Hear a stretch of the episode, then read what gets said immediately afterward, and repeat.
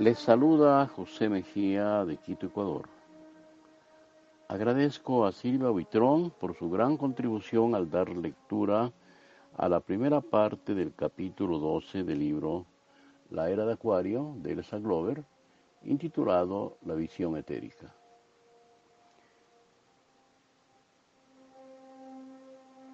Comencemos con esta cita bíblica. Quedaron todos fuera de sí glorificando a Dios y llenos de temor decían, hoy hemos visto cosas increíbles. Lucas 5:26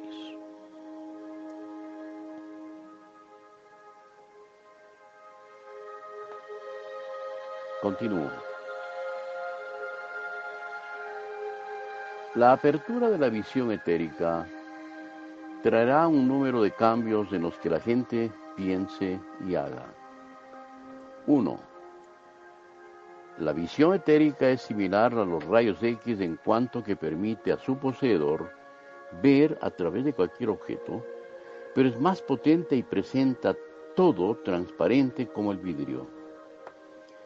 Cuando las personas tengan visión etérica, no se podrá ocultar algo detrás de un muro ni podrán mantener en secreto sus actos pasados, ya que en el éter reflector se almacenan imágenes de todos los hechos recientes en la tierra que pueden ser vistas por cualquiera que tenga visión etérica.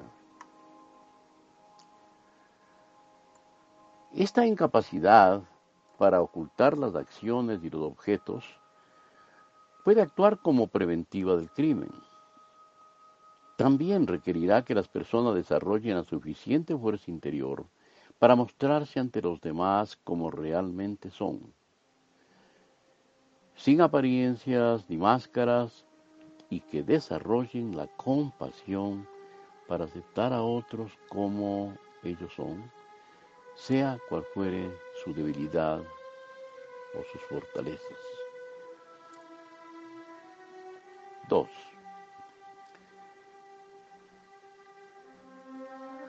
La visión etérica permitirá observar el funcionamiento interno del cuerpo propio o de los otros. Resultará fácil apreciar un proceso tumoral, una fractura u otra condición patológica del cuerpo.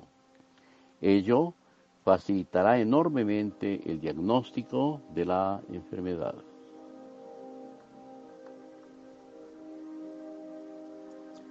3. Junto a un cuerpo físico denso, compuesto de sólidos, líquidos y gases, todos tenemos un cuerpo vital compuesto de éter. Con la visión etérica, las personas adquirirán la capacidad de ver los cuerpos vitales.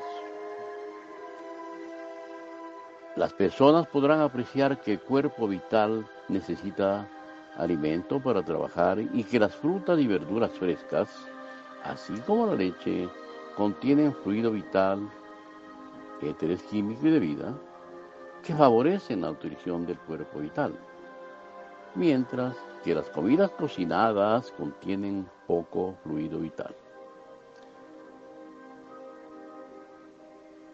Las personas podrán observar cómo el fluido vital solar entra en el cuerpo humano por el vaso, circula por los nervios del cuerpo y luego sale a través de los poros de la piel, arrastrando venenos y previniendo con su corriente centrífuga la entrada de microbios desde el exterior. Podremos apreciar cuando el flujo de fluido vital se debilita por tóxicos o por alteraciones psicológicas, y seremos capaces de actuar para eliminar la obstrucción. Las personas podrán observar que el sueño es un medio de reparar y limpiar el cuerpo vital. Otro medio es el baño. El agua absorbe el fluido vital de modo que durante el baño se elimina fluido vital utilizado e impuro, que es reemplazado por fluido vital limpio. las personas podrán ver por sí mismas que un sanador extrae fluido vital impuro de un paciente imponiéndole las manos húmedas. El sanador puede, mediante un acto de voluntad, impedir que dicho fluido suba más arriba de sus codos y luego se lava las manos en agua corriente para librarse de él. Las personas serán capaces de ver cómo los enfermos pueden absorber fluido vital de quienes los rodean y podrán emplear este hecho para aliviar a los enfermos, aunque deben tomarse precauciones, en el sentido de asegurar que los que proporcionen fluido vital pasen el tiempo suficiente alejados de los enfermos como para reponer su propia fuente de fluido vital. Ser capaces de ver el fluido vital facilitará que las personas aprendan a dirigir su flujo mediante el poder del pensamiento. Ser capaces de dirigir el flujo de fluido vital facilitará la curación. 4.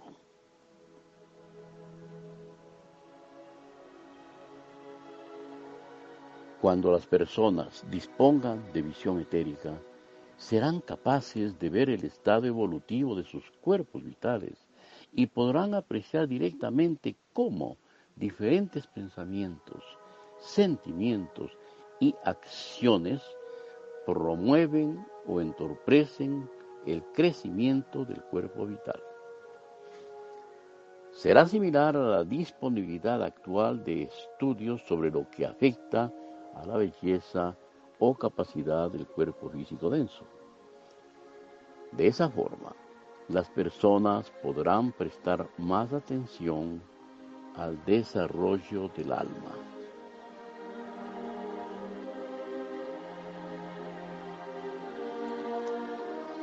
5.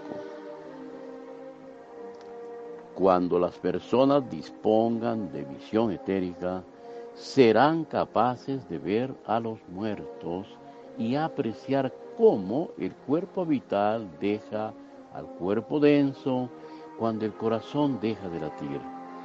A medida que el cuerpo físico decae, decaen las partes de éter químico y de vida del cuerpo vital.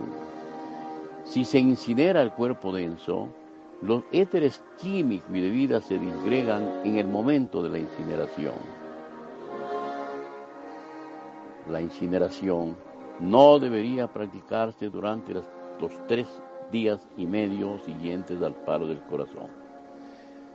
Véase Max del Cristianismo Rosa Cruz, página 78 de la edición inglesa.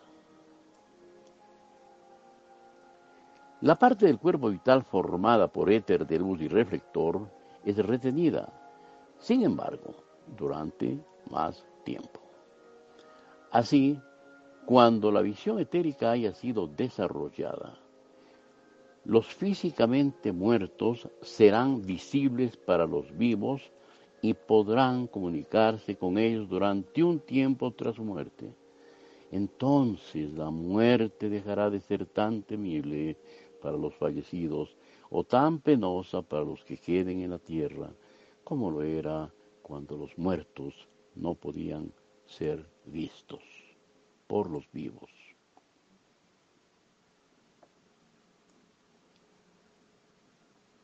Cuando las personas dispongan de visión etérica, podrán ver las miríadas de seres que habitan la región etérica. Los espíritus de la naturaleza tales como gnomos, elfos, hadas, ondinas, silfos y salamandras, así como los ángeles, se harán visibles. Ya que los espíritus de la naturaleza son inferiores a los humanos en la cadena evolutiva, cuando los humanos les ordenen, ellos deberán obedecer. Y así los humanos podrán hacer que los espíritus de la naturaleza los sirvan. Los ángeles están sobre nosotros en cadena, cadena evolutiva y no pueden ser ordenados por la humanidad. Pero podría establecerse una comunicación y cooperación en algunos aspectos. Los ángeles trabajan para facilitar la propagación y crecimiento de las plantas, animales y humanos sobre la tierra. Así, los agricultores y otros que cultiven plantas o críen animales podrán encontrar beneficiosa la comunicación con los ángeles. Creo conveniente leer la bibliografía de la cual se nutrió Elsa Glover, y pues ella nace de todas las citas que están en libros escritos por nuestro mentor espiritual, Max Heindel, publicados por la Fraternidad Rosa Cruz de Oceanside, California. La leemos a continuación. Principios ocultos de la salud y la curación, edición del año 1938, páginas 80 a 82 y 193 a 195. Preguntas y respuestas, volumen 2, edición del año 1947, páginas 147 y 148, 154 y 155. Enseñanzas de un iniciado, edición año 1955, páginas 57 a 60. El libro Las conferencias del cristianismo Rosa Cruz, edición del año 1939. El libro Misterios Rosacruces, edición del año 1943, páginas 48 a 50. Y por último, El Velo del Destino, edición del año 1928, páginas 99 a 114. Hermanos en el Espíritu, que las rosas florezcan sobre vuestras cruces. Muchas gracias.